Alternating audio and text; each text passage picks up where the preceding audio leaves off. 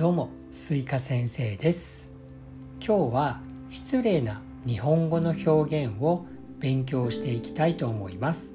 よろしくお願いします。僕は5年くらい日本語教師をしています。学生の皆さんは本当に日本語がとても上手で一生懸命に勉強されています。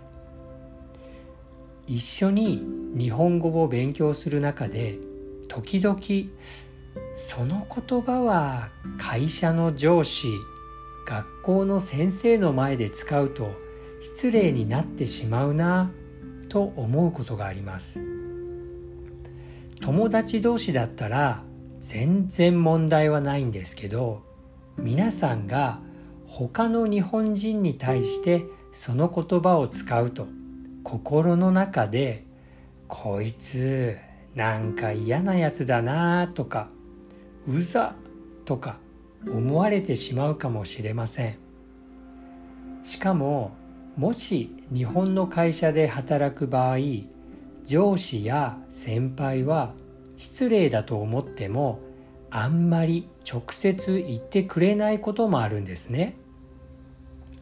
だから多分皆さんの日本語が変でも誰も「その日本語変だよ」とか「その言葉遣いは失礼だよ」とか教えてくれないこともあるので気づかないまま日本で生活をしてしまうかもしれません。なので今日は僕が日本語を教えている時に気がついた。ちょっと失礼かもしれないなって思った表現を3つここで紹介したいと思います。一つは簡単な言葉です。お疲れ様。お疲れ様です。ご苦労様。ご苦労様です。こういう言葉を聞いたことがありますか？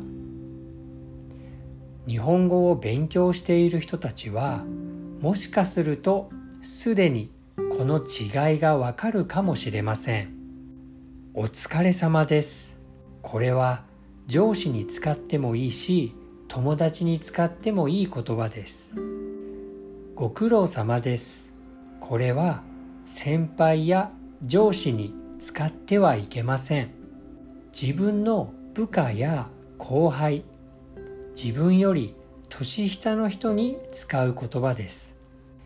なので上司に対して「ご苦労様です」って言うと失礼になりますので「お疲れ様です」と言いましょう。それでは2つ目です。2つ目の言葉は「今暇ですか?」という言葉です。皆さんは日本の会社や大学で上司や先生にちょっと用事がある時にあ、すいません。今暇ですか？と聞いたことがありますか？今暇ですか？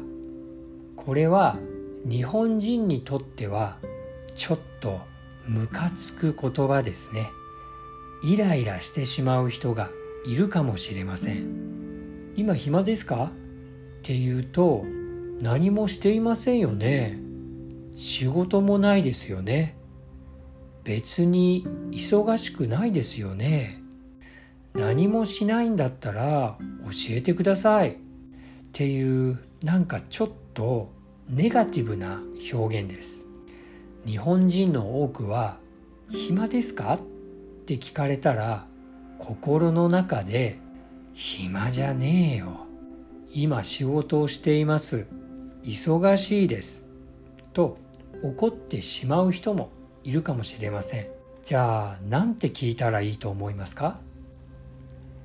例えば「今お時間よろしいでしょうか?」とか「今お時間大丈夫ですか?」こんな風に聞くと失礼じゃありませんもし仲がいい先輩や上司なら「すいません今ちょっといいですか?」と聞いてもいいですもっと丁寧に伝えたいんだったらあのお忙しいところ申し訳ないんですけれども今お時間よろしいでしょうか？